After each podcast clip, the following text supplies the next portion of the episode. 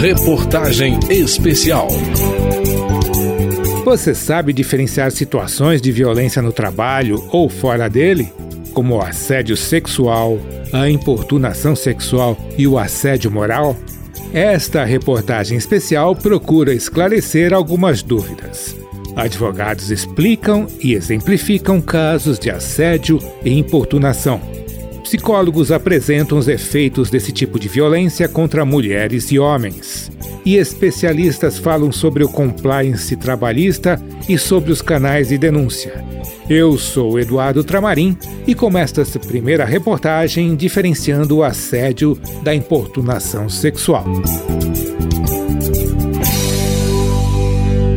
Você que que pode dizer o que quiser, respeita aí. Com algum poder em seu ambiente de trabalho, uma pessoa pode permitir que alguns impulsos comandem suas ações e se sentir confortável e impune o suficiente para assediar fazer convites inoportunos e constranger colegas.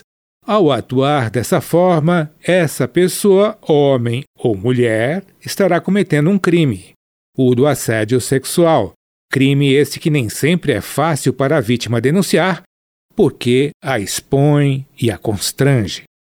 O advogado e professor de direito penal Leonardo Pantaleão caracteriza o assédio sexual quando nós tratamos juridicamente da questão, o assédio sexual ele exige determinados comportamentos envolvendo pessoas específicas, ou seja, para que seja um assédio sexual, o autor ele tem que ter uma condição de superior hierárquico ou de ascendência em relação à vítima e ele tem que constranger a vítima com o intuito de obter uma vantagem ou um favorecimento sexual sexual, muito comum no âmbito empresarial, quando um superior hierárquico constrange alguém que está abaixo dele na linha de hierarquia da companhia a desenvolver ali com ele qualquer tipo de ato libidinoso ou até mesmo uma própria relação sexual. O advogado adverte ainda que outros tipos de ascendência pessoal podem também configurar o assédio sexual. Claro que a maior incidência dele é nos casos de empresa, porque você exige aquela questão de hierarquia entre o autor e a vítima. Mas, como o tipo penal fala que o agente deve se prevalecer da condição de superior hierárquico ou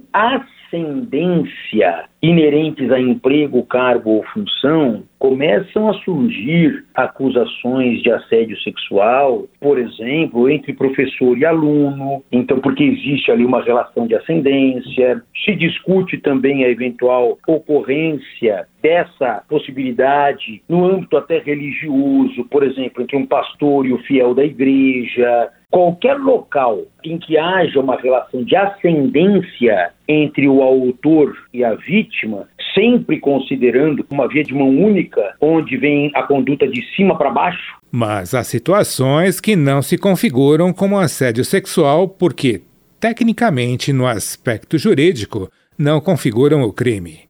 É o que comenta o advogado e mestre em relações trabalhistas Rafael Lara Martins. Um colega de trabalho que não tem nenhum tipo de vínculo hierárquico com outra colega de trabalho e ele insiste deselegantemente o tempo inteiro em que eles fiquem juntos. Isso é repreensível socialmente? Sim. Ultrapassar uma linha pode ensejar a rescisão do contrato, uma justa causa, uma consequência? Sim. Agora, isso estaria disposto a configurar enquanto crime o assédio sexual? Os termos da lei, não. Do ponto de vista criminal, não existe assédio sexual quando não há presença de superior hierárquico. A hipótese de assédio sexual não se cogita também na situação em que um subordinado investe sexualmente contra um superior hierárquico.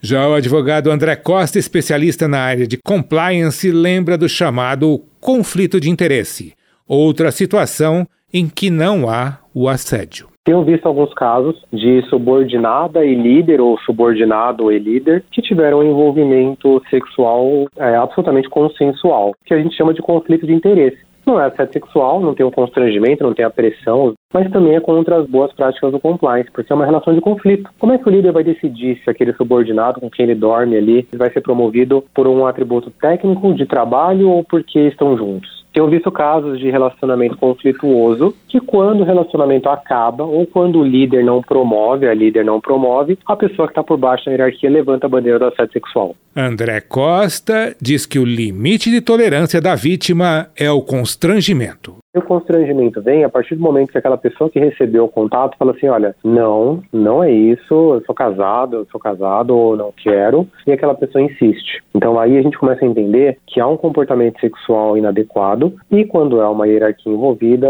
até um possível caso de assédio sexual. Recentemente, o Conselho Nacional de Justiça aprovou nota técnica com uma proposta cujo objetivo é excluir do Código Penal a necessidade de relação hierárquica para configurar o assédio sexual.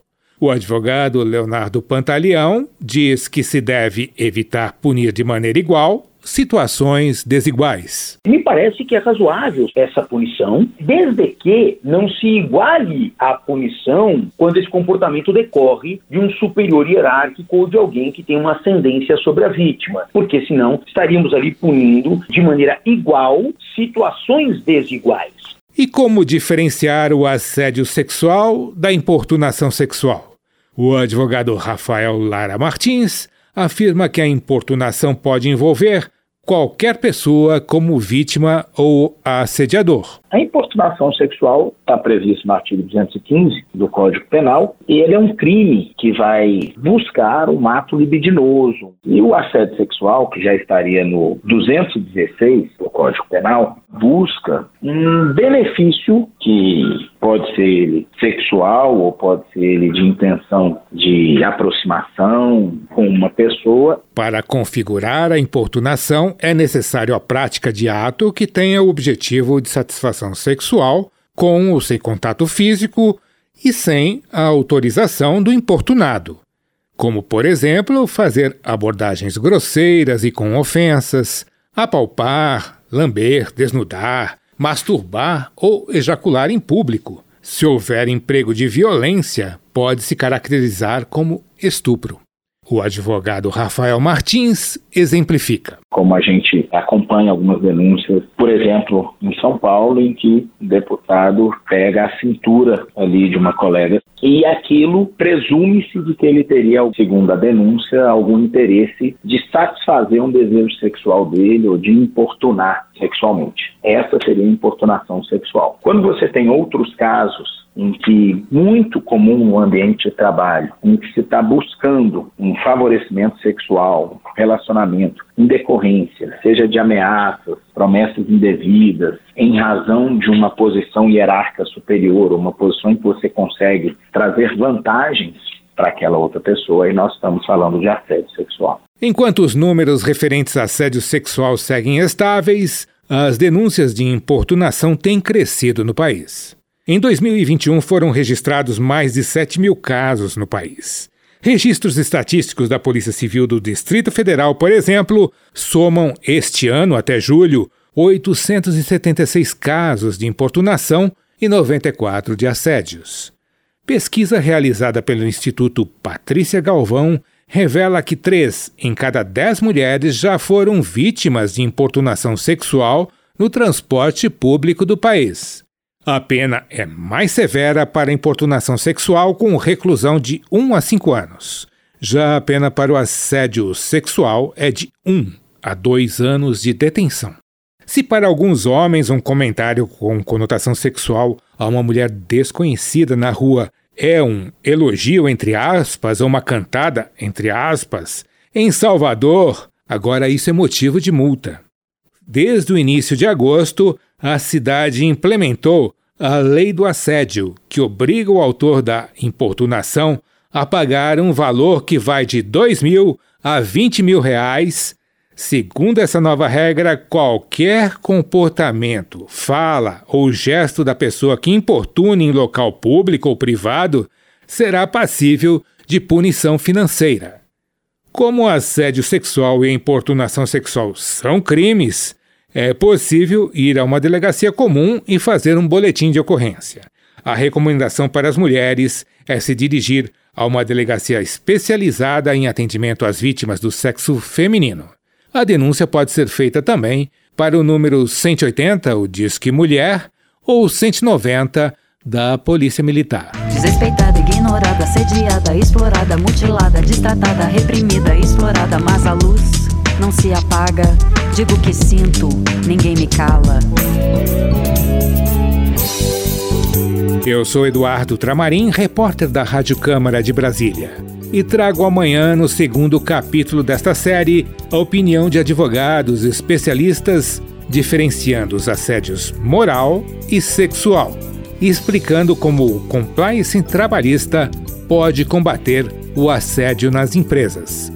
O termo compliance se deve ao inglês comply, que é estar em conformidade com as leis, padrões éticos, regulamentos internos e externos.